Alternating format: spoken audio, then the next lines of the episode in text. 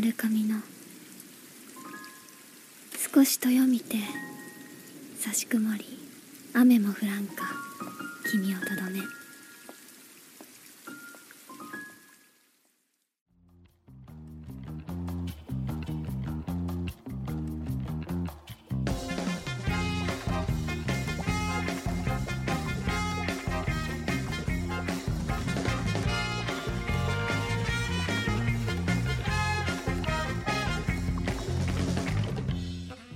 好，欢迎来到今天的乱炖人间，我是一轩。Hello，大家好，我是张杰。今天这期节目呢，我们继续上一期的雷厉风行的风格，我们继续来讨论下一部作品。这一部作品呢，其实呃，它不是一部电影，它是一部动画，对，它就是新海诚的比较之前的作品《炎夜之庭》。为什么我们嗯今天不说那个他最新的《天气之子》，也不说他让他名声大噪的《你的名字》，要说这个比较小众的电影呢？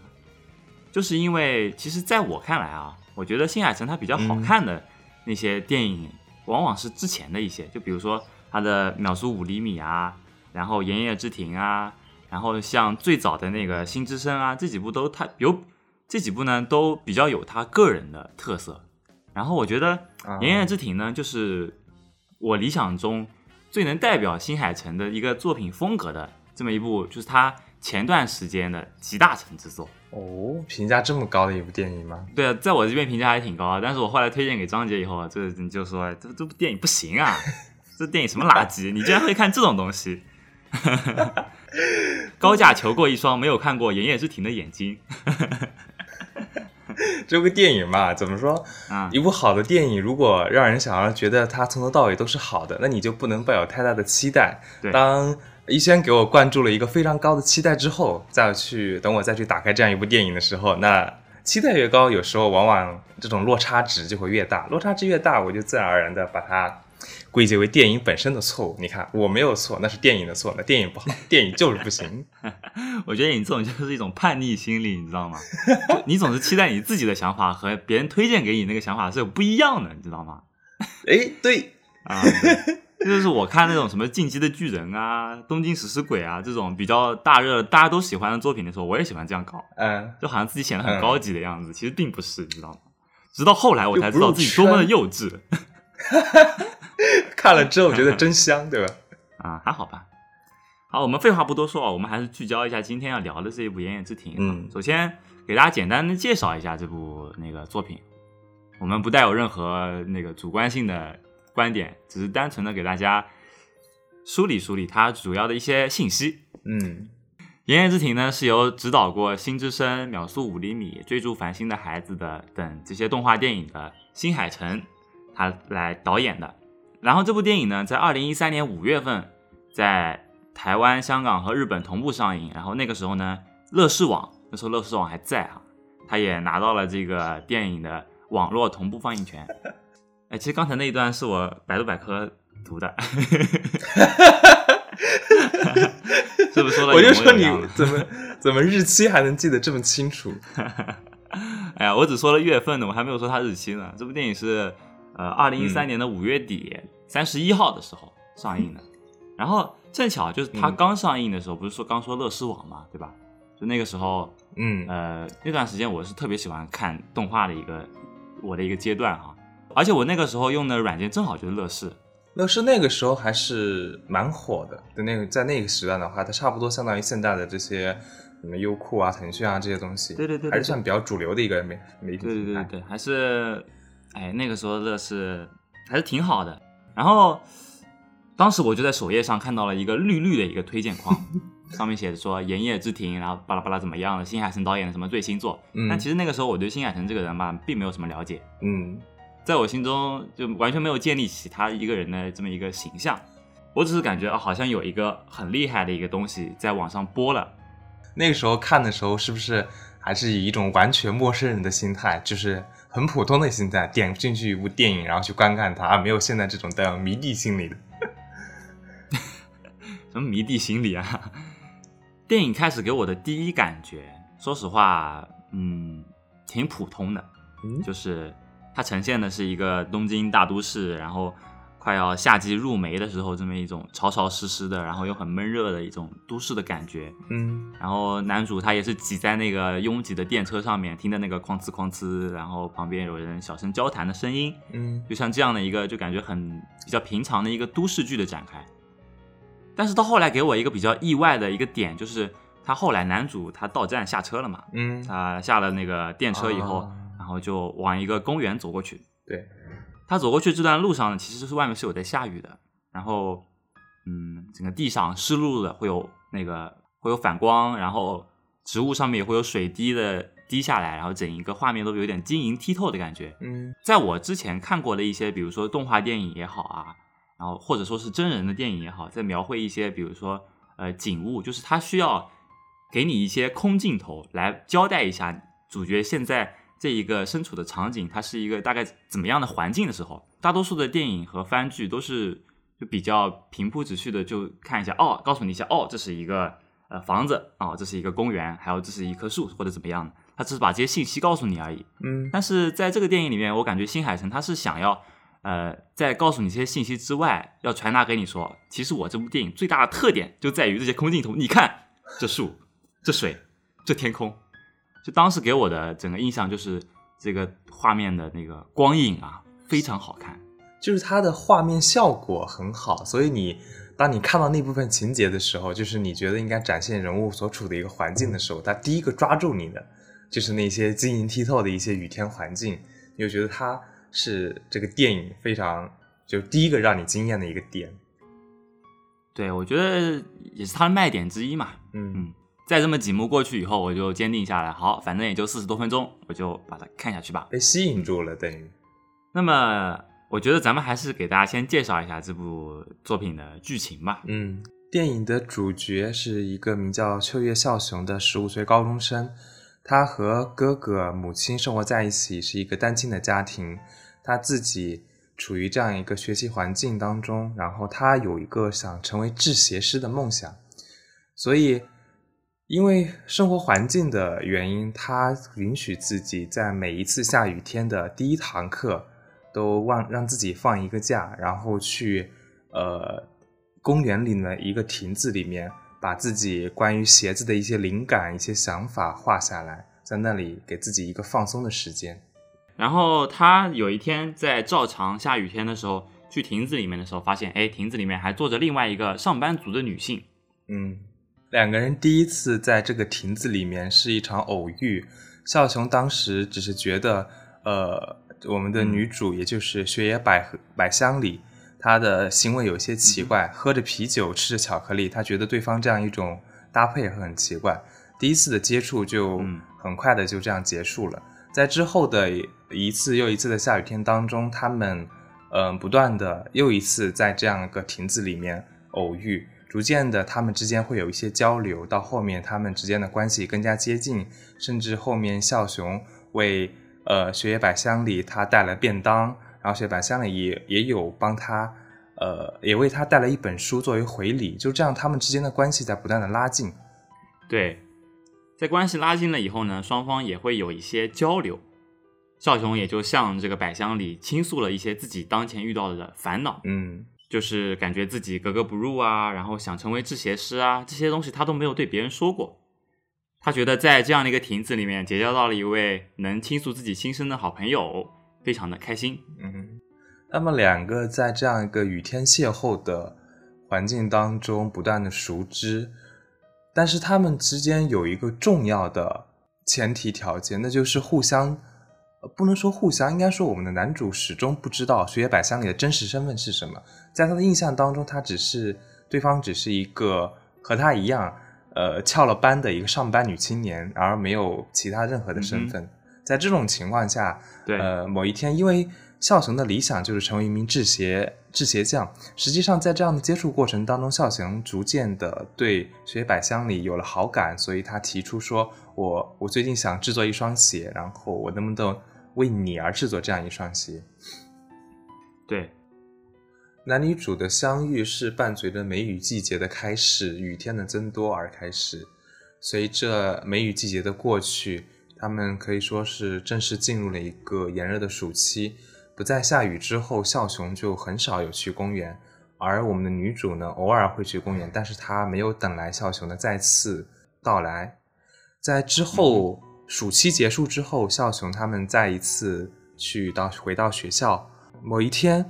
他在走廊上正常的往前走的时候，突然两个人擦肩而过，互相都非常惊讶的回头相看。这个时候。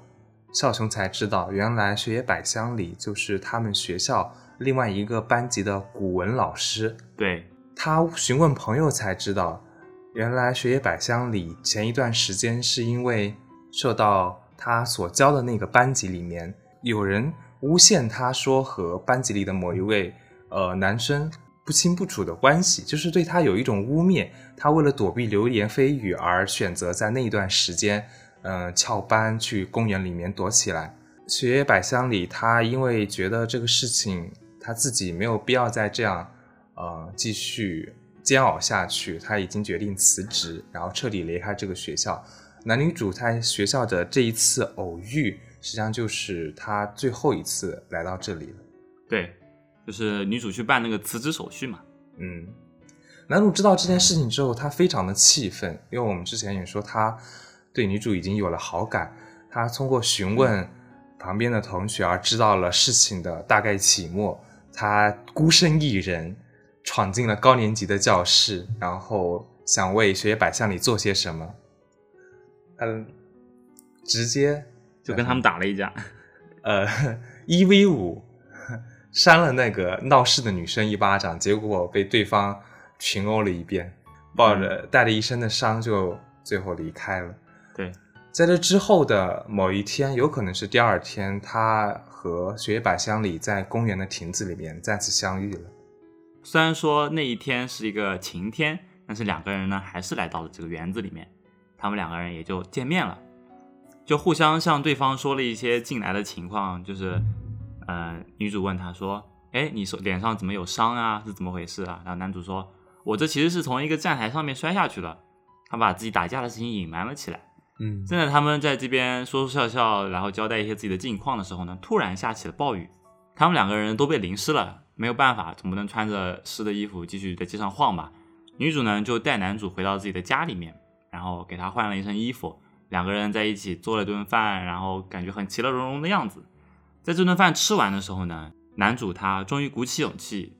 对女主坦白了自己的心意，但是女主在这个时候选择了。躲避，再次选择了向后退一步，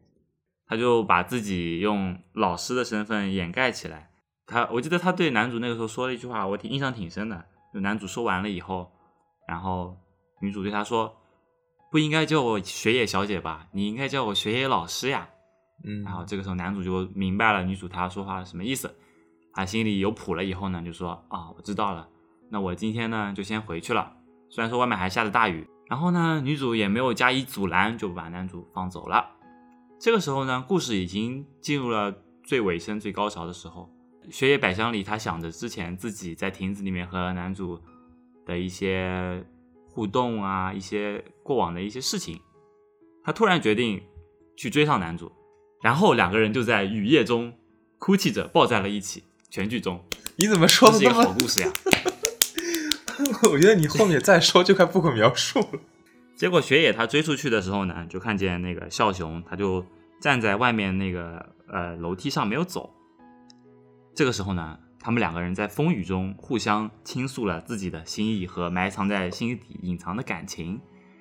最后以一个热烈的拥抱全剧终。我觉得能在一个四十多分钟的一个短片的故事里面把这样两个角色塑造起来，我觉得还是挺好的。反正我当时第一遍看完的时候，我觉得，哎，这个故事我挺喜欢。它没有很复杂的剧情，就是很简单的一个故事，但是在短短的四十分钟以内呢，又给了它足够的一个前期的铺垫，以及后面的一个结局，这样一个发展的尾声，算是，嗯，也不太合适，但是也也可以说叫麻将虽呸，麻雀虽小五脏俱全，麻将虽小五雀俱全。就有点是这种的感觉，嗯，对，就很精炼的一个电影哈。我觉得它是什么呢？它是既把那种稍微长篇一种电影的一个故事加质感囊括进去，它又有那种短片的短片这种小的动画、短片动画的一种浓缩精炼放在里面，算是介于两者之间的一种形式。那么说完了这个电影的剧情呢，我们来说一说这个电影里面它值得我们注意的一些比较有趣的地方，和我觉得它可取的特别有意思的地方。嗯。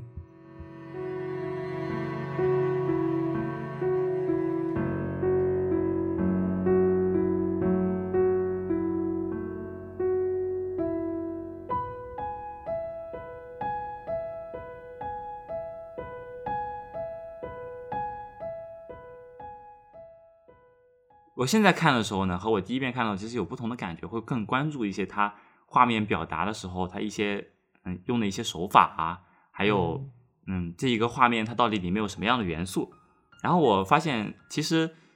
这部作品它为什么会感觉和其他的动画作品有很大的区别呢？就是因为它其实在里面用了很多电影的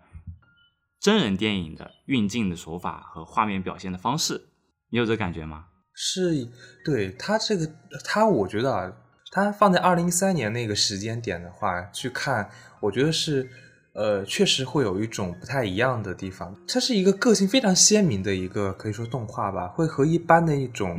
嗯，我们常见的那种动画质感、动画电影的质感是不一样的。在看里面那些呃画面啊、背景的时候，就觉得它好像。就是有点像一种把二次元的人物投影到了一个三次元的世界当中那种，他又对三次元的世界加以了二次元的一种美化，所以就是一种重叠的美感在里面。不是，先不说这个言言之庭啊，在那个你的名字出来了以后，嗯，我记得 QQ 啊、美图秀秀啊这些地方都出了一个什么新海诚滤镜，是吧？就是会把那个你的照片变成像他的电影里面那样风格的东西。就其实他的这个电影还是有非常有自己的风格化的东西的。但其实我刚才说的呢，并不是这一方面内容，我说的是它的运镜的方式啊，在其他的那个动画电影里面很少能看得到。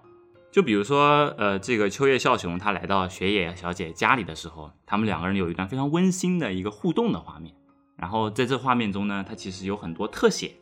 比如说他拍了这个女主的手在拿着那个熨斗在熨衣服，还有就是窗外的雨水被风吹到这个窗户玻璃上的时候。展现出的这个水滴流下的画面，在这样的画面当中呢，它都体现了一种非常明显的这个前后景物的关系。就比如说，我们看到这个熨斗的时候，它背后的景物呢就都是虚的哦。然后在这个呃雨滴在窗户上面流下来的时候，我们能看到阳台上面的景物呢也都是虚的一片，就是很像是用相机或者是用电影的镜头拍出来的那种比较接近真实的摄像的那种质感。这是让我觉得它和一般的动画电影不太一样的地方，因为一般的动画电影的话，就是我把那个背景画出来，然后把人物画出来，然后再把人物呢放在背景的前面，但是我们两个都能看得清，因为要交代一些那个画面里的东东西嘛，所以就是整个画面啊都是干干净净的，都是旁边有线条的，就非常清楚，但是不会有这种明显的前后关系。你说的那种质感，我就觉得就像是它的每一个画面，就像是真的。你的眼睛去看的这样一个画面，然后有聚焦的点，也有虚焦的地方。对，然后包括其实，在电影中段或者稍微偏前一点的地方的时候，笑熊有一个，就是他不是要考那个什么，呃呃修脚鞋学校嘛，就那个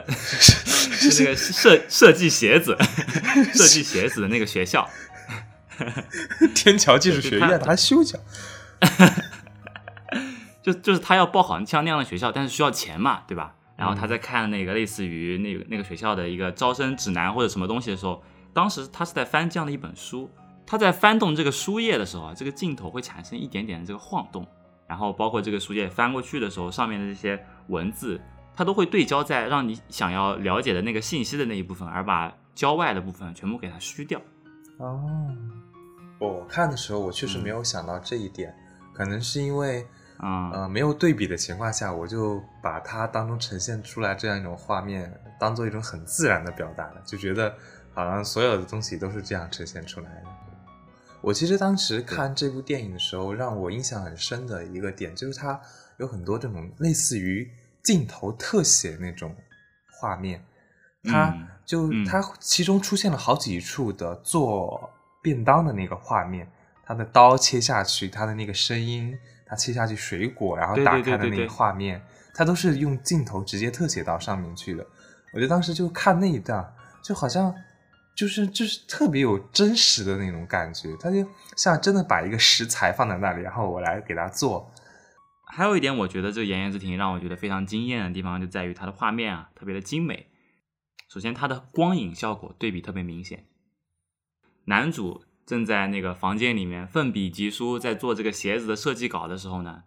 他们家的房子不是就挺旧的嘛，然后男主他就呃也没有开别的灯，然后就打了一盏台灯在自己的头顶上，然后对着下面这个嗯画板就在那边画画。当时看这个画面的时候，就是首先这个台灯的光我是能看得到的，它在那个画面里面出现了一些光斑，你知道吗？就是很像，比如说你用一个相机或者手机镜头对着谁的时候，你的画面会出现那种彩虹色的光斑，而且在男主的脸上、还有身体、手臂上、衣服上这些被光线照到的部位和没有被光线照到的部位，这个呃明暗的对比啊非常强烈，这是他的一个非常鲜明的特点之一。我印象蛮深的，就是他们最后结局那里，结局那里是他以拥抱结尾，然后当时的雨天瞬间就放晴，然后一瞬间阳光从背后打过来那种感觉，就像真的是有一束阳光，而且它会有那种层次感，它阳光从笑熊的身后打到他们这里，然后就相当于他从他身后再穿过来，身后是一层，他的是身前是一层，你到了那个雪野那里又是一层，然后到整个后面楼梯那儿又是一层，就真的像一束阳光从嗯后面照射过来一样。还有另外一个让我深刻感受到新海诚他在用光这件事情上面下足了心思的一个点，就是呃，在这个剧情中段的时候，笑熊提出来说：“雪野小姐，我想给你做一双鞋子。为了做一双鞋子呢，我需要量一下你脚的尺寸。”所以他们就在这个亭子里面，开了一次，来了一次那个修脚 play。那个画面啊，首先这个光线打到这个雪野小姐的脚上的这个时候，就是这个光线的变化，让人觉得非常的真实。但是让我觉得最惊艳的还不是那个光打到脚上的场景，而是笑熊他在量这个呃雪野小姐的脚踝的时候，他用了一个透明的三角尺。他把这个三角尺贴到雪野小姐的脚上的时候，不是呃随着这个三角尺的角度的变化，这个透明的三角尺大家可以想象一下那个质感，那个透明的玻璃片啊，那个塑料片。在光线下面反射的那个感觉，真的让人觉得，哦，这真的是画出来的吗？还是说他是实拍的，拿了一个什么东西替换了一下，怎么样呢？会让你开始怀疑，我真的是在看一部动画电影吗？因为你刚刚正好提到了他帮他呃量脚步尺寸这个画面这段情节的时候，呃，其实这里就、就是这里的剧情往后面稍微一点点的时间，他他们两个人雪野站在呃亭子的那个座椅上面，然后笑熊坐在那里，就在这个时候。当嗯他当笑熊抬头和雪野对视的时候，是亭子背后有一束阳光从亭子外面照射了进来。那一瞬间，它会有一个短暂的一个阳光照射进来的一个动态的一个变化。我觉得那个画面才是最惊艳的，它真的就像是洒了一波阳光到了亭子里面一样。哦哦，哎，我们正在你刚刚说到这个画面的时候，正好这个我现在也在放啊，在我面前这个电影、棒啊！而且而且在与此同时，因为它是下雨的一个环境，所以它屏幕前面还是有一些雨滴的样子，雨滴好像也在反射那个阳光的感觉，就像是你透过雨滴在看一片阳光，然后雨滴上面会有反射出来的一些碎碎的一些金色光芒。他们都说啊，就是新海诚出名了以后，嗯就他在这个《炎炎之庭》之后，嗯，做了一部《你的名字》嘛，《你的名字》不是取得了巨大成功吗？是吧？嗯新海诚就名声大噪。对，就在那之后呢，就是说，呃，所有的日本的做动画的原画师也好啊，嗯或者做动画设计的也好啊，做那个背景制图的也好啊，都学会了怎么用光。哦，教科书式的指南。对，就他们都知道，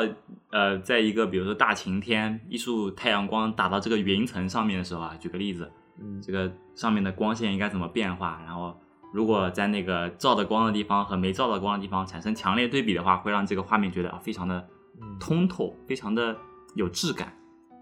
对，学会了这么一门手艺。所以我我也觉得，像新海诚的这种电影，或者像《银野之庭》这样的，真的很适合影院。它有那种呃，就你整个可以说整个人包裹在那一片光影效果当中的时候，会有更明显的一个惊艳感。甚至我觉得啊，嗯，你的名字嗯它的成就比《炎夜之庭》更高，其中有一个原因，就是因为《炎夜之庭》它最终是在大荧幕上能够被我们所观看的。我觉得这其实也跟题材有关系吧，嗯就是抛开画面的部分不说，因为我们刚才都讲的是画面这一部分嘛，嗯没有涉及到它的一些那个主旨啊、它的剧情啊，怎么都没有讲到。嗯但是其实《炎夜之庭》它讲的故事呢，还是一个特别别扭的文艺青年两个人擦肩而过的故事，就特别新海诚。这个这故事吧，其实看着让人也不是很高兴的啦，是一个比较别扭、很难过的一个故事。我是觉得他这样一个呃爱情故事不够的自然，他的画面很自然，但是他的呃情感滋生的不够自然。他们在雨天当中这样一个几次相遇，然后，当然我我觉得也有可能是理解成为一见钟情吧，就是在男主第一次。啊、孝雄第一次见到雪野百香里的时候，他可能就已经有那么一种好感了。毕竟，呃，他的影片当中的画面，他们第一次见面的时候，他的画面是这样的：嗯孝雄他转头看那个雪野百香里，他的视线实际上是从地上到他的脚，然后一路往上走，走到他的脸上。所以，嗯，孝雄可能也是怎么说被吸引吧，就是孝雄他的理想毕竟是制鞋师，他可能对于怎么说、嗯 有足控，我我就这样说吧，他可能会有这样一点的啊。想法，所以如果是这样说的话，那他们之间的爱情故事还是有一点可能，但是他在后面就是孝雄对于学业的那种情感，他们之间好像就是之前不是说嘛，他们嗯互相、或者说孝雄本身他根本不了解学业他真实的身份，他永远只是停留在一个雨天亭子里面这样一个翘班的上班族女青年，对他停留在这样一个表层，但是到后面在知道他是一个老师之后，他还有一个这样一个情感，我就觉得就之间他就他喜欢的应该是亭子里的那个人，而不是说完整的那嗯完整作为老师身份，甚至处于一个一个波动漩涡的一个老师身份的一个学业，所以他之前他后面在向学业进行表白的时候，我就觉得很突然。一开始的时候，他只是淡淡的喜欢，然后到后面突然就变得特别的浓烈，就好像说我如果不把我这种爱、这种对你的喜欢、这种爱、爱意深刻的表达出来，你如果不接受我，我俩不能在一块儿的话，就是非常不好的一件事情。他就他就给我这样一种感觉，所以我觉得它不是一种自然的感情，它这是它是一种很理想化的，或者说很模板化的一种感觉。两个人因为有邂逅，因为有相遇，所以就必然要有一种非常深刻的一个之间的情感就开始缠绕在一块儿，他们就必然要一定要去往那种呃深刻的爱情这种方面去走。我的想法倒是跟你有点不太一样啊，关于他们两个之间感情的这方面，嗯在我看来，秋叶孝雄这个人呢，他是一个既有点大人模样，但是实际上还是一个小孩儿的这么一个人。嗯就是他成熟中呢，带着很多很多很多很多很多的幼稚。嗯首先，他有一个制鞋师的理想，我觉得这是非常值得认可的。就是嗯每个人都会有自己的爱好，每个人都有自己想要成为的职业。嗯然后呢，少雄也在为自己想要成为的这一份职业，呃，自己的未来也在那里奋斗。包括他每天都要去打工，打了一整个暑假的工，我记得这让我很震惊哈。但我觉得他也是一个比较有耐心，肯为自己的未来付出实践行动的这样一个人，挺好的。但是在这样的过程当中呢，其实秋月少雄他这个人也是非常迷茫的，毕竟他也就十五岁。就是一方面呢，他的理想呢是需要很多很多的物质支持的，然后他自己又是一个没有什么能力，也没有什么经济来源的这样一个十五岁的高中生，应该和大部分处在那个时候的人相同，就是呃，你想要做一些自己感兴趣的事情，但是苦于你自己没有能力，你不知道现在就把精力投到自己想要去做的事情上面合不合适，还是说我要专心于自己眼前的学业，就像大家都被教导的那样，就心里会有一种矛盾和迷茫。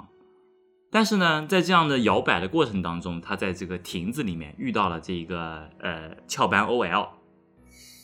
慢慢接触的过程当中呢，他发现哎，这个人呢好像有点怪怪的，和其他的人不一样。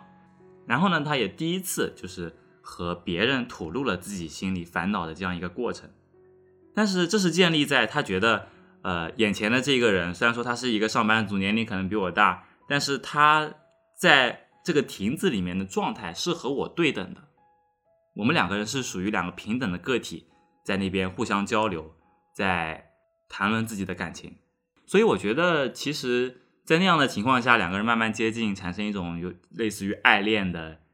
好感、爱慕的感觉，我觉得是可以理解的。但是当他知道了这个雪野百香里其实是他们学校里的老师，而且因为这个校雄他在亭子里面都穿的是校服嘛，所以这个雪野小姐一开始就知道自己的身份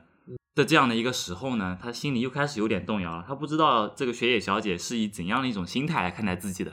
究竟是一个嗯、能互相理解的两个平等的人呢，还是说是以一种老师看待学生，以老师和学生的相处模式来和自己相处的？就是我我就是我觉得笑雄他希望有一个人能理解自己，但是不希望那个理解自己、懂自己的人是站在一个老师的高位来来俯视自己学生的低位这样的一种感觉的。他不希望自己得到的是一种类似于可怜啊、怜悯啊，然后这种这种类似于就是呃对不幸者的愧疚这样的一种感觉。他是希望得到一种平等的关系，所以他最后才去那个老师的家里面跟他吐露感情的时候。然后老师给他那个回答就是他说不应该叫我学业小姐，应该叫我学业老师吧。这个时候呢，他心里就觉得，哎，果然他是这么看待我的，所以这一个感觉就让造成了他后来那个大爆发了。我觉得是这样。嗯在影片当中有一句这样的，呃，近差不多有这样一句意思的一个台词，他孝雄说：“如果我这份爱意不能给不能直接表达给他的话，那他会永远把我当做小孩来看待吧。”孝雄，我觉得他自己应该也也应该要意识到自己是一个小孩的身份，他就是按照你说的，他可能渴望的是一种对方以一种平等的，呃，身份平等的一种关系，嗯然后之间有互相这样一种交谈，以至于他最后的呃去表白的时候，他也希望获得一个平等身份的一个回应，而不是说呃我是一个老师，你应该告你应该叫我老师这样一种，呃不仅仅是一种拒绝，还是一种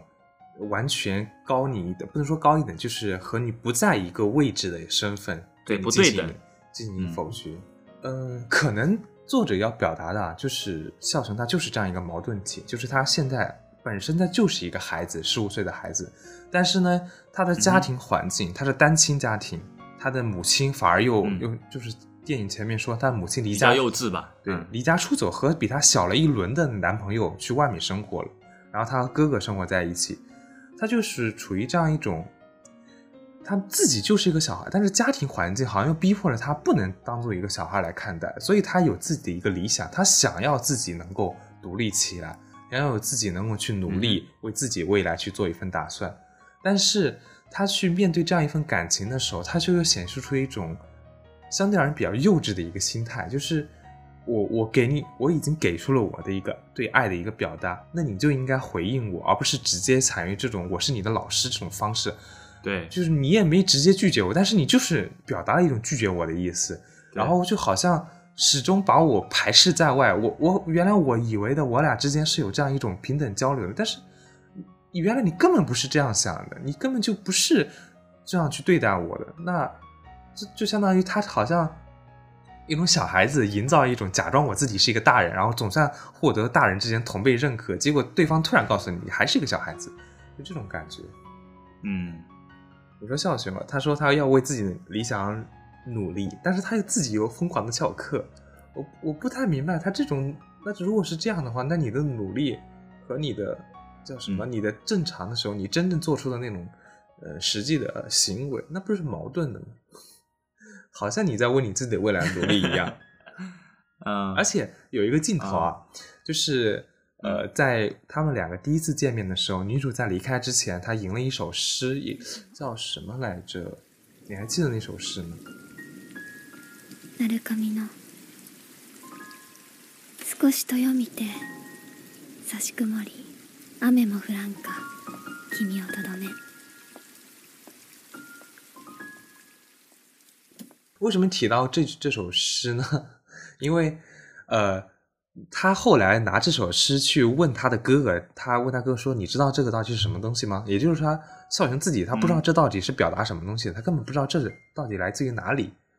然后，嗯实际上在他们相见的第二天，他去上课的时候，当时那个上课的老师正在黑板上写下这首诗。就他好好听课的话，他是能知道的，是不是？，对，所以但是他并不知道，嗯那也就说明他压根也没有听。所以说，如果你是为了自己的所谓的放空一下自己，所以选择翘了一堂课，嗯然后去那里为自己的未未来的理想而做一些东西的话，那你现在没有翘课的情况下，你也没有去听啊。所以我觉得它是一个矛盾体，既想着我我要去实现我的理想，但是又没有真正意义上为它去全身心的投入一些努力进去。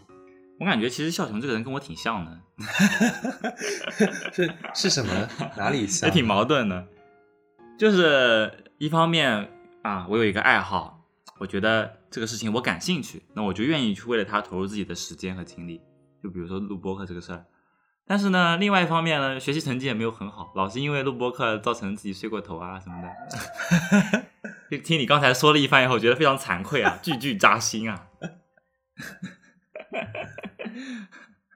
不过还好啊，其实我觉得他们两个人互相吟了一首诗啊，就高度概括了他们这个当时的一些关系啊、处境啊、心情啊，都囊括在内。刚才我们放的这个原声片段，其实是他的呃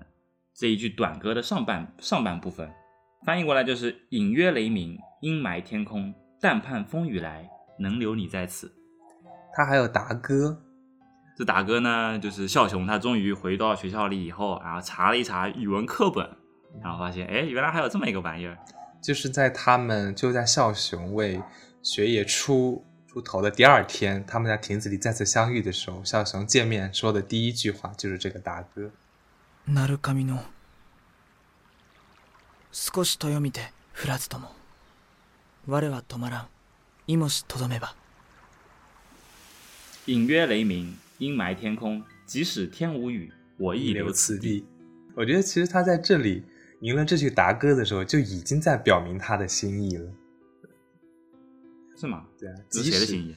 他的一种爱慕的心情啊，即使天无雨，我亦留此地。我老觉得，在我这里看来，就是呃，这个达哥更像是雪野雪野他的心思啊。那个呃，那个时候雪野他不是面临这个呃学校里面很多事儿嘛，所以他不想去上班嘛，对吧？嗯，然后他就跟这个男主说什么“但愿风雨来，能留你在此”。我觉得就是他在亭子里面找到了笑熊像这样的一个知己，能聊得来的人，觉得在待在这边的时候比较开心，就说“但盼风雨来，能留你在此”，就是风雨天的时候我们就能相见了，觉得啊、期待好开心啊下一。个雨天。但是哦达哥呢，就显得不是很开心了。就是，就算天没有雨的时候，我也留在这里。笑雄那边呢，是天不下雨的时候呢，他就去学校正常的上课了。嗯其实他的生活呢，还算是比较井井有条的。但是在雪野这边呢，他不是那个学校里面事儿太多了嘛，所以他每一天基本上虽然说都穿戴整齐，然后想要去上班，但是最后都退缩了。也就是说，他的上午，他的整天其实都是在亭子里面度过的。他就跟这个亭子的地茯苓一样，每天都来。我俩理解方向不太一样。我是我是认为，即使天没有下雨，我也会留在这里，就像有一种等待你到来这里，无论你来不来，我都会在这里守候着你这种感觉。所以我说这是一种啊心意的表达啊，但你理解的是一种悲情的角度。因为在我看来，我觉得他俩的这一段恋情吧，或者爱慕之情，无疾而终是最好的归宿非常正常的事情。就是他们两个人可能更加适合作为朋友的这种存在，但是因为、啊对就是他们两个人接触的世界啊，太不太一样了。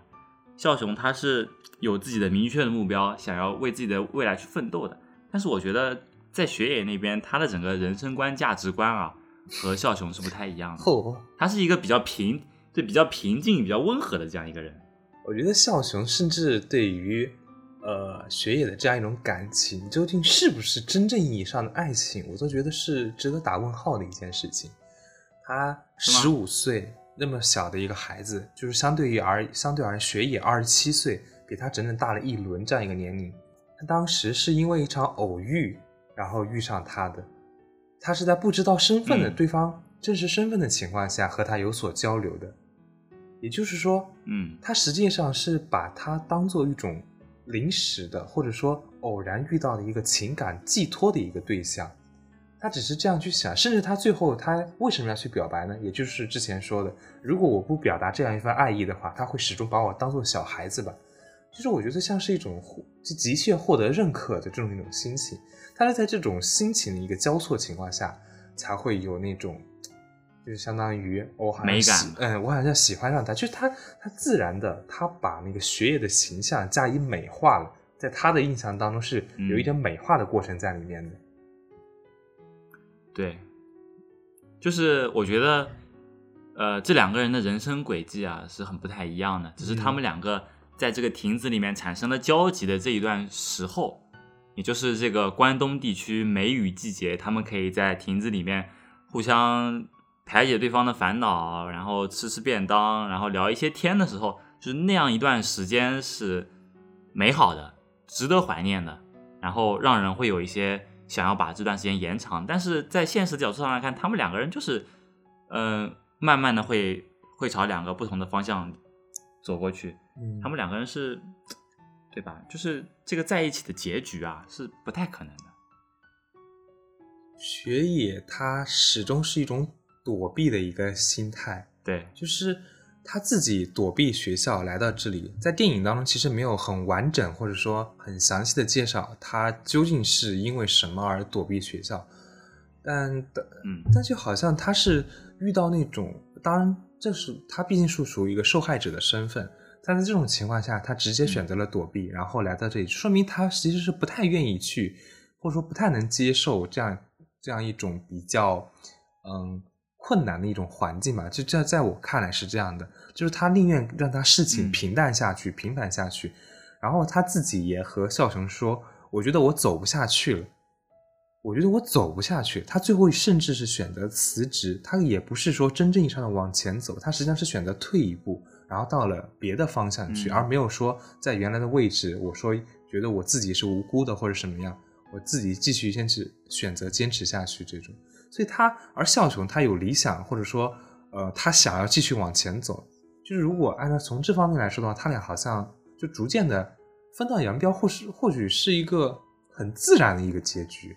就是雪野他其实也是一个很脆弱的人。嗯，我觉得他有这么一句台词，就是，嗯，我丝毫没有比十五岁的自己要聪明多少。就是他自己的这个心态啊，其实是很敏感的，很容易受伤的。嗯，但是在亭子里的时候呢，他展现给这个秋叶少雄的这个呃形象呢，又是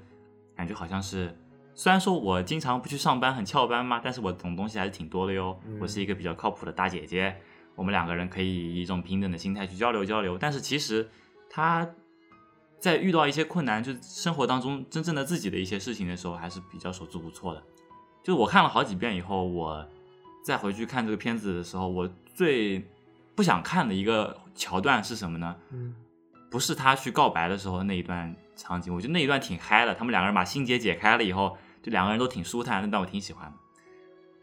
我让我觉得最感觉有点难受的一段是，就是他们两个不是在一个呃葡萄藤架，还不知道是一个什么架子下面在那边聊天的时候嘛，嗯，就是孝雄打架的第二天，他们两个人站在那边聊天，一个池塘的前面，嗯聊着聊着呢，天上啪一个雷下来，突然开始下起了大暴雨。这个时候呢，雪野有这么一幕，就是雪野他本能的想要去向孝雄靠近，他的这个手啊往那个孝雄的那边伸过去，但也没有抓住他的手。但是这个时候呢，孝雄他动作呢就是身体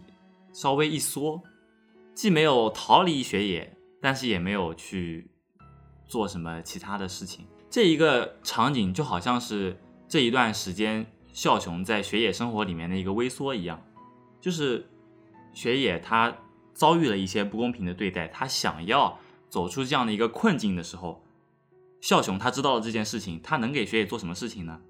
他什么事情都做不了。只能为他去打一架。对，只有去打一架，泄一泄自己的那个嗯、愤怒，但其实这对雪野并没有什么实质上的帮助。嗯结果到后来，也就雪野还是辞职了。所以就是在学野遇到困难，想要依靠别人的时候，自己却不能给他提供这种可靠的感觉。所以我觉得，就那个时候面对学野的软弱，其实笑雄他是有一点克制的，有一点觉得自己比较就是还太 too young too naive 了，还不能给学野撑起一片天。我觉得是这样的，这个年龄差啊，在他们身上体现的还是比较有意思的。就是一个孩子，他想东西还是很简单的，所以他没有就还就是说你说的那种，他没有能力现在为学业去真正做些什么东西，而他们之间这种感情也是带有一种突然性、偶然性，并不是那真正意义上说两个人相识相知，就真正意义上互相了解之后逐渐产生的一种呃喜欢到爱情这样一种过渡。他们实际上呃都是喜欢对方在亭子里的那个时候。学业那个时候遭遇了一种不公平的对待，他对生活是一种灰色的一个消极的一种心情。他自己也说，他除了啤酒、巧克力以外，他什么都尝不到。然后他那时候还失恋了，就这样一种灰暗的心情。他遇到的是，呃，来到亭子里面的笑熊，然后笑熊呢，就相当于可以说是相当于一种另类的陪伴，在每一个雨天的时候都来到了这里，然后还没有任、嗯对他没有任何的偏见想法。我不知道当时学野第一次见到他的时候，是认为他知道了学校里一点事情，还是他不知道学校里面那点事情。啊，所以在这种情况下，他觉得孝雄对他一种陪伴是一种，就不像学校里的其他人可能说带一种异样的眼光去看待他，对，所以更像是一种他处在一种困境当中，然后找到了一种精神依托，然后有人能够给他一种暂时的一个依偎这样的感觉。对，就他们两个在亭子里面的时候，都互相从对方身上得到了自己需要的东西。嗯，对，所以我才说他们喜欢的应该是亭子里的对方，而一旦摆开了，在学学校里第一次相遇的时候，也就间隔一旦打开了，会让人觉得很别扭。嗯。就是孝雄在学校里面见到学野的时候，他也没有就是比如说跟他打个招呼啊，或者怎么样的，就是我估计他心理状态可能也就是那样，就是说，哎，为什么在亭子里面能这么自然的交流，但是到学校里以后就感觉好像有那有哪个地方不太对劲，嗯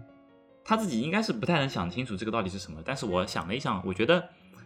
那其实就是一种在学校里面把那个老师和学生的这个身份的观念啊更加的加强了。对，他不愿意去面对这种啊，虽然说这个学野小姐还是学野小姐，但是她是作为老师的学野小姐，而不是在亭子里面那个呃失落上班 OL 的那个学野小姐。就突然那种隔阂一下子就出现了。笑熊最后是一种积极的表达的，我喜我想要去，我我现在表达我喜欢的心情，而学业实际上是一种相对而言冷静而又客观的，就是给一种拒绝。实际上到最后那种两人相拥抱之前的那个时候，学业也没有，他学业只是说，也没有真正意义上的说，呃，我是对你这种喜欢的感情，因为他学业，我觉得他毕竟要比他年龄要长，所以他明白这份感情是注定没有一种结果的。他自己也知道，你因为很明显的一点，你看向雄在他得到拒绝之后，在阳台那儿，就在楼梯口那儿，向雪野嗯爆发的时候，就说的那那一段话，就是你会你会明显的感觉他是十分天真的一种态度心态，然后说出的那番话的，就是所以我觉得学野在那个时候他有点闹脾气的感觉。嗯，对，就像耍脾气的感觉。所以学野那时候估计也心里也是明白的，这份感情如果在这种呃一个天真一个现实的基础情况下，两个是没有没法对接上的。嗯，而且他们如果真的选择这种叫什么在一起了，那一个是十五岁的孩子，一个是二十七岁的老师，他们如果真的在一起的话，那是你想一下，之前就因为叫什么，他班级里有一个男生要去追求他，这样一个就是非常的一个绯闻形式小的挫折吧。对，就因为这样一个事情啊，就周围的人就已经那么大的一个反应了，甚至导致到最后去，学野不得不选择辞职这样一种途径来化解这样一场风波。那如果他俩真选择在一起的话，那风波只会比这个更大。那到最后，他们还真的能够在一起吗？不能。我觉得新海诚吧，他他写故事的时候老是喜欢塑造一个男女之间有一点那个擦肩而过的这种感觉。他写故事就好像画两条线，从一张纸的两头画两条线，画着画着画着画着，哦，两条线相交了，然后两条线又继续分开了，就产生了一个交叉点。然后他描绘的故事呢，就是那个交叉点附近的这一段故事。至于这两条线呢，它最终能不能继续有交点，继能继续走到一起，他并不关心这个东西，他只是喜欢这种男女之间就是擦肩而过的这样一种感觉。嗯对，就包括在他之前的作品里，比如说《秒速五厘米》，还有《心之声》，都是体现两个男女之间有一些爱恋啊、喜欢的部分，但是又有很大的阻碍，这个阻碍是什么呢？每一部作品都不一样。放到这个《言叶之庭》里面的话，就体现的是年龄，还有他们经历过的一些事情，他们的这个这个这个这个这个对世界认知的水平是不一样的。最后我记得电影结局那里，实际上是显示出，呃，叫什么？嗯两个人没没有真，就是在那之后，在他们就是相当于互相表现心意之后，是没有在一起的，只只是互相有比较嗯多的联系，可能是有一种约定性质的吧。多少年之后，然后我们在亭子里，这在这里再次相遇啊，什么什么的。我觉得他们俩这个结局算是比较现实的这个环境里面比较好的一种结局，就是可能他们最后没有成为爱情，可能是友情，我觉得也挺好的，对吧？一个真正能了解我心理感情的人，只是当时比较幼稚年轻的我，错把这种呃依靠之情、这种寄托之情当做成了爱情。但是当我醒悟过来以后，我发现啊，如果如果这不能成为一段嗯美好的爱情的话，我们两个也许可以成为知己啊，嗯，忘年交啊，啊，也挺好的呀。而且香菜姐姐的声音又这么好听，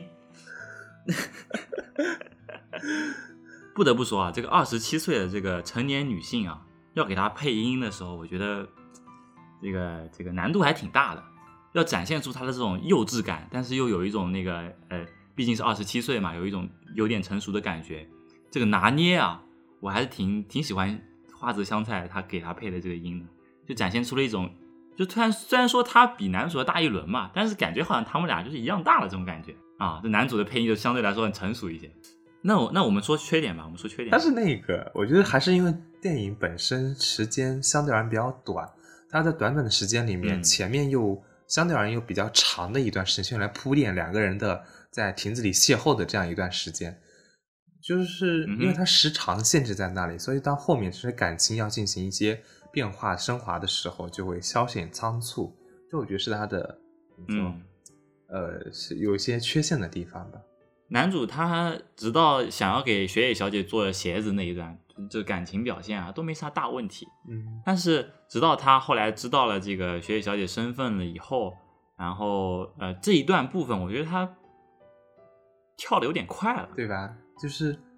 缺少一种过渡对，就是感情升温的这个过程啊。没有体现出来。嗯，对我不知道他哎为什么就到了这个程度了，对，对吧？不应该再发展发展，再经历个一两件事情，然后让自己的这个感情更加坚定一点，或者更有说服力一点。它是什么吧？它据说是有原著的，而在原著当中，它实际上对于学业的那个经历的那些事情会有更详细的一份表述。在这种情况下，啊。我就觉得可能相对而言就相当于有一个中间过渡的一个铺垫在里面，就比影片当中，实际上在这个《言叶之庭》的影片当中，基本上的聚焦点都是男主一个人的视角，对女主那边实际上就学野那边的一个经历描写的比较少，对，描写的比较少，所以更多的，我觉得可能就是因为缺少这种两边叙事的平衡吧。他着重在男主这边，所以就显示他的情感就一路是他的情感在走，就那边的话回应的情感就没有怎么表现出来，所以他俩的真正在现实当中突然交碰的时候，就那种温度升的有点过快了。嗯，就其实还有一点啊，我觉得刚才说画面的时候有点忘说了就是呃，你刚刚也说到它这个里面有很多特写嘛，对吧？嗯然后其实不只是给一些什么表情特写啦，然后给那个植物来一点特写啊，这上面闪烁的水光啊，嗯，在那之外呢，新海诚他还特别练足，我也好像是有目共睹的。对我我也有啊一点感觉，就是我之前不是说啊他第一次见面的时候，他的目光实际上是从脚开始看的，然后看到他的脸上，是这样一个走线的。而且还不是说男主特别恋足，是新海诚特别恋足，就不只是在这个《言叶之庭》里面，嗯，然后他就有名正言顺的可以把这个哦脚啊画出来，多画一画，多给他一点特写，然后多给他们一点那个情节桥段什么的，嗯，就是非常正当性，因为我们这部就是想着修脚师的故事嘛，对吧？对，啊，在在这个在《言叶之庭》之外呢，比如说他之前的《秒速五厘米》啊，还有那个呃呃你的名字这些作品里面，都有很多的关于脚的这个描述。他特别喜欢把这个就是这个部位啊，他觉得是很好看的，所以他要多画一画，你知道吗？嗯，这个一个欧洲的导演叫昆汀，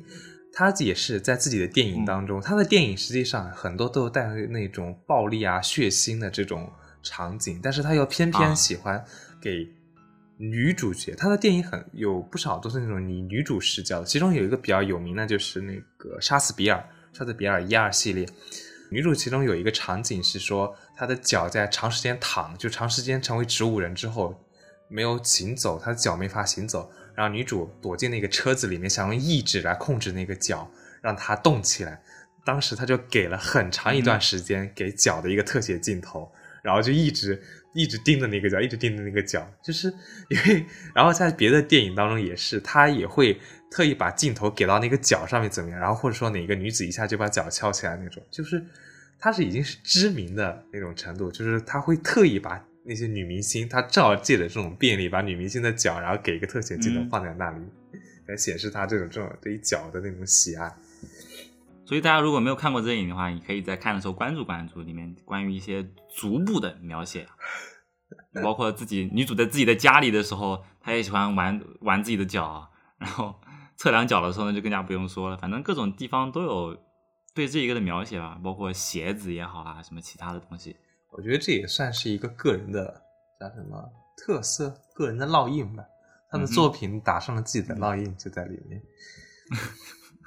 然后，其实，在那个电影之外，我还有点想说了，跟跟大家分享一下，有个挺有意思的一个小事情，就是，嗯、这个故事的发生地点呢是在，嗯、日本的东京的新宿区的新宿御苑啊，在那个里面发生的这个故事，就是亭子，在真实的场景里面也是真实存在的。嗯然后呢，我在大一暑假的时候，我跟我弟一起去日本，然后我们也去了一下这个呃《炎夜之情》的取景地，当时就算是那个圣地巡礼去了嘛，然后也拍了不少照片，也很期待，就是说它这个真实的场景到底是不是像画面里面那样一样美丽呢？就抱着这样的期待，我就慢慢的向那个亭子走过去了。说实话，那个亭子很小，超级小，比画面当中展现的要小吗？和画面里面大小倒是一样的，但是有一个地方不太一样，就这个亭子啊，它其实是这个公园里面一个吸烟点，然后在这个亭子的正中间，嗯正中间呢有杵着一根杆子，大概就半个人那么高，嗯一个台子，上面就是给你那个抖香烟用的一个烟灰缸，相当于。所以呢，就是实际上这个亭子看起来并不像我们那个呃电影里面看到的这么美观那么好看啊，嗯。其实它是一个灰不溜秋的，然后中间竖着这么一根那个亭呃柱子的这么一个玩意儿，所以你去那边的话，可能也看不到那种翘班的美丽上班族，可能都是一些中年大叔啊什么，在里面一边抽烟一边聊天，你知道吗？嗯，是不是一下那种美好的啊不太可能会发生爱情故事？事。幻灭，对，而且其实，在电影里面有很多那个比较大的全景的这么一个画面啊，就是经常出现一个特别高的一个大厦，是吧？大厦上面有一只乌鸦，还不知道什么在盘旋，是不是这么一个镜头？嗯，它都是按照现实当中的场景，然后给它还原出来的。对，那个大厦我看的时候，我觉得哇，这个大厦在雨天稍微有一点水光反射的时候，有点紫紫红红的，哇，感觉好漂亮啊！但其实我当天去看的时候，一个大晴天，就是一个白白的、灰灰的一个大厦，叫代代木大厦，拍了好几张照片。就是觉得它画面和现实差距不是一般的大。啊、对，也也可以说是新海诚他用了那种艺术手段啊，让它看起来非常的好看嘛，对吧？嗯，他们说这个电影当中，他用的是什么？用实物而渲染后景，就是它实际上很多画面是真的是实物的场景，然后给它渲染成类似于这种呃动画的画面这种感觉，所以才会有那么强的真实感。嗯《一夜之情》这是一个很短的电影，它看第一遍的时候是一种感觉，看第二遍的时候又是另外一种感觉。我觉得，嗯，嗯去想要去看这部电影的人呢，不应该去抱着我看它多么美好的一个故事，可以就是把它嗯当做一个很简单的一场干净、特别干净的画面，就只是欣赏它的画面。嗯，在欣赏画面之外啊，我觉得也可以去把它当做一场邂逅，嗯而不是一个爱情故事最终修成正果的这么一个事情来看待，就把它当成一个，啊、有这么一段往事，它就是一场特别纯净的一种关系去看待就可以了。特别干净的画面，加上特别干净的一个邂逅的小故事，两个加在一起，会给人一种很清新的感觉。嗯，好，那么以上呢就是这期节目的全部内容了。不知道我们今天聊《炎炎之庭》的这一期节目是否让您满意？如果如果大家有对这个电影不同的见解，或者说想要我们聊其他的什么电影，都可以在评论区告诉我们。我会认真考虑。对，我会认真考虑一下的。我说这么治愈的一个电影，怎么跟我聊的这么治愈呢？挺好的呀，治愈嘛，对吧？当时看这电影的时候，还把相关好几个电影攒在一起看呢，就是那种比较短小精悍的，又说是比较有意思的作品，比如说《萤火之森》啊，《炎炎之庭》啊。有他们有有有一个这样的说法，说什么萤火之森告诉你人鬼恋是不行的，炎炎之庭告诉你师生恋是不行的，还有是什么？就是拿新海诚的一些作品去说。啊，就是那个秒速五厘米告诉你异地恋是不行的。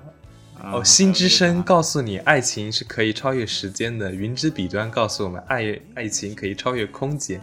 你的名字告诉我们啊爱情可以超越生死，秒速五厘米告诉你们啊谈恋爱跟你们小学生有什么关系？哈哈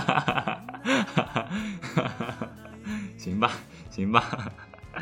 好，那么就结束今天的节目，和大家说拜拜，拜拜拜拜。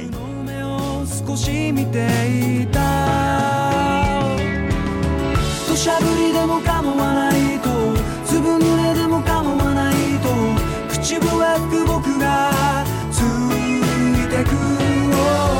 ずいぶん君を知りすぎたのに初めて争った夜。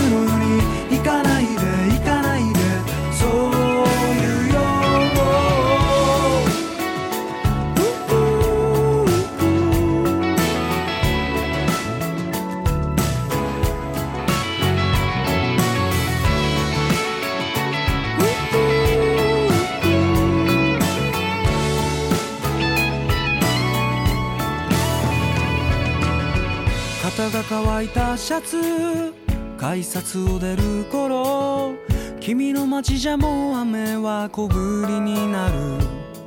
今日だけが明日に続いてる。こんな風に君とは終われない。Lady 君は今もこうして小さめの傘もささずに土砂降りでも構わないと粒濡れでも構わないとしぶき上げる君が消えてく路地裏では朝が早いから今のうちに君を捕まえ。行かないで行かないで。そういうよう土砂降りでも構わないと粒濡